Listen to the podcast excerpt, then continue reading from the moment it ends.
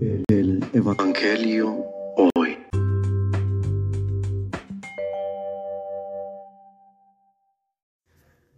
Del Santo Evangelio según San Lucas.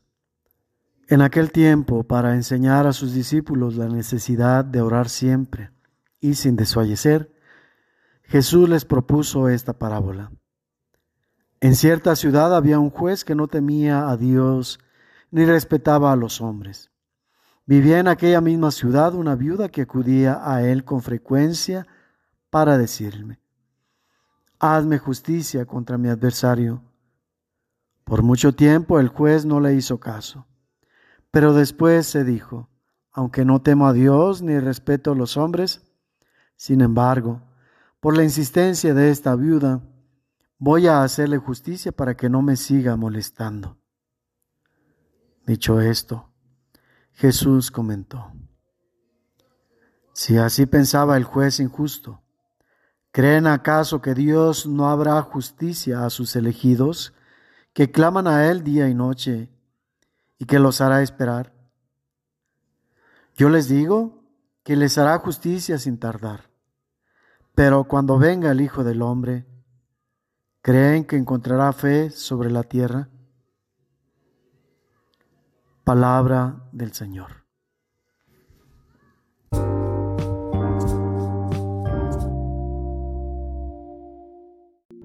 La situación hoy.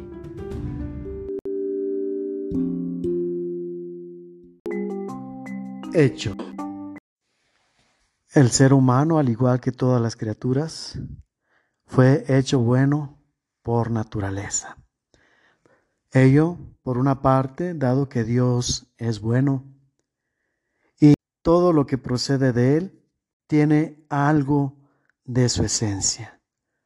Por otro lado, la creación es la decisión de Dios de crear orden donde había caos. Es decir, aquello que no tenía bondad lo transformó en bondad. Cuando una persona no está orientada hasta, hacia el bien, podemos decir que es una persona un caos. El caos es contrario al orden. El bien es dar orden a las cosas, donde no se percibía la presencia de Dios. En conclusión, podemos deducir que el orden ahuyenta el caos. Si nos encontramos a una persona que no es capaz de hacer el bien, que no es capaz de la bondad, si nosotros interactuamos con esta persona a fuerza de hacerle bien, a fuerza de involucrarlo en el bien, si perseveramos, con nuestra insistencia aquello donde no había bien, va a dejar pasar el bien. Incluso puede convertirse en bien, porque solamente basta dejar pasar el bien en aquel lugar donde no había sido invitado a estar. Por eso podemos decir que en nuestro tiempo, estamos desorientados porque en lugar de perseverar en el bien, nos estamos contaminando del error, nos estamos contagiando de él. Estamos dejando de lado la fuerza del bien para ser atraídos por el ejemplo, sin ir siquiera a lo espiritual al nivel de humanos como seres dotados de razón. Esto no parece hacer justicia a nuestra naturaleza humana, pues no podemos quedarnos de brazos cruzados viendo cómo nuestra condición humana amenaza con derrumbarse por sacar el bien de sí, perseverando en el bien y manteniendo nuestro ritmo, nuestro caminar bajo su patrocinio, lo demás se dará por añadidura. Basta el testimonio para poder ser atraídos y guiados por la verdad. Que nuestra vida, aún en medio del desorden, aún en medio del caos,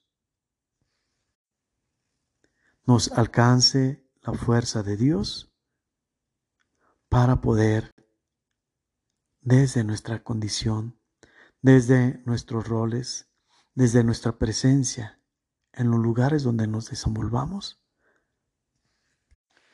para dar ejemplo a los demás y rescatarlos del mal a base de insistir en llevar una vida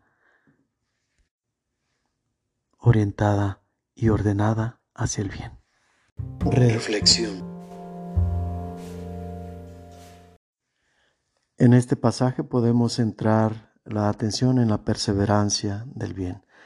No hay algo más trágico que el perder la esperanza en la justicia de Dios. Aunque todo pareciera contrario al ejercicio de la misma, no podemos dudar de la esencia de Dios que es bondad infinita. Lo que sí podemos hacer es dudar de nosotros como personas, de nuestros semejantes. Pero mientras mantengamos la mirada fija en Dios, la esperanza enclavada en nuestro corazón que nos une a Él a pesar de las contrariedades, tengamos la certeza que Dios ve nuestro suplicio y escuchará nuestras súplicas. Sin embargo, hemos de tomar en cuenta que en medio del sufrimiento, en medio de la carencia del bienestar, es cuando experimentamos más la fuerza viva de la necesidad de Dios. Es cuando podemos sentir con más certeza esa tendencia de nuestro ser hacia el auxilio divino, hacia complementar nuestra debilidad con la fuerza de Dios, nuestra imperfección con su perfección, nuestra falta de capacidad, nuestra falta de comprensión con la sabiduría de Dios. Aun cuando pareciera que no llega la respuesta a nuestras súplicas, debemos permanecer unidos a Dios para con su sabiduría con su gracia, con su bondad, podamos permanecer perseverantes en la esperanza. Aun cuando nos viniera desgracia tras desgracia, desaliento tras desaliento, mientras no erradiquemos de nosotros la fe y la esperanza, el amor de Dios nos mantendrá en pie y nuestros ojos verán su justicia, verán y sabrán que jamás desoye un corazón que busca el bien.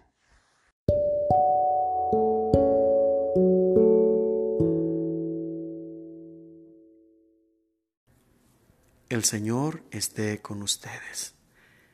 Que el Dios del amor y de la paz se derrame abundantemente en tu persona y en los tuyos en el nombre del Padre y del Hijo y del Espíritu Santo.